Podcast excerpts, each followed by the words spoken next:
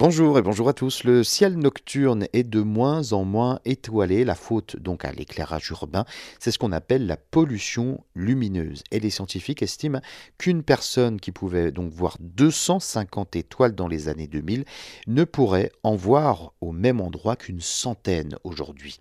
Le ciel est effectivement de moins en moins visiblement étoilé à cause de la pollution lumineuse. La pollution lumineuse est causée par euh, l'éclairage artificiel qui est de plus en plus répandu dans les villes, qui brouillent la vue euh, sur les étoiles. Cela peut rendre difficile ou impossible de voir les étoiles les plus faibles et même certaines les plus brillantes.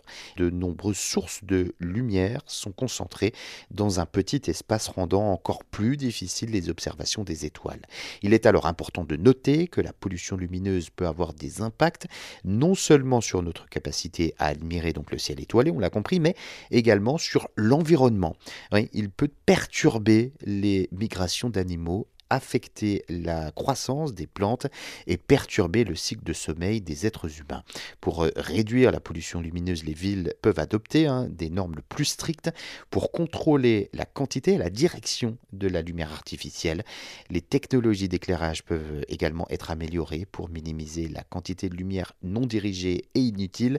Et certains pays ont introduit dans les 15 dernières années des règles pour réduire l'éclairage nocturne. Quelques-uns ont même créé des régions à réserve de ciel étoilé caractérisée par une sévère euh, limitation de pollution lumineuse.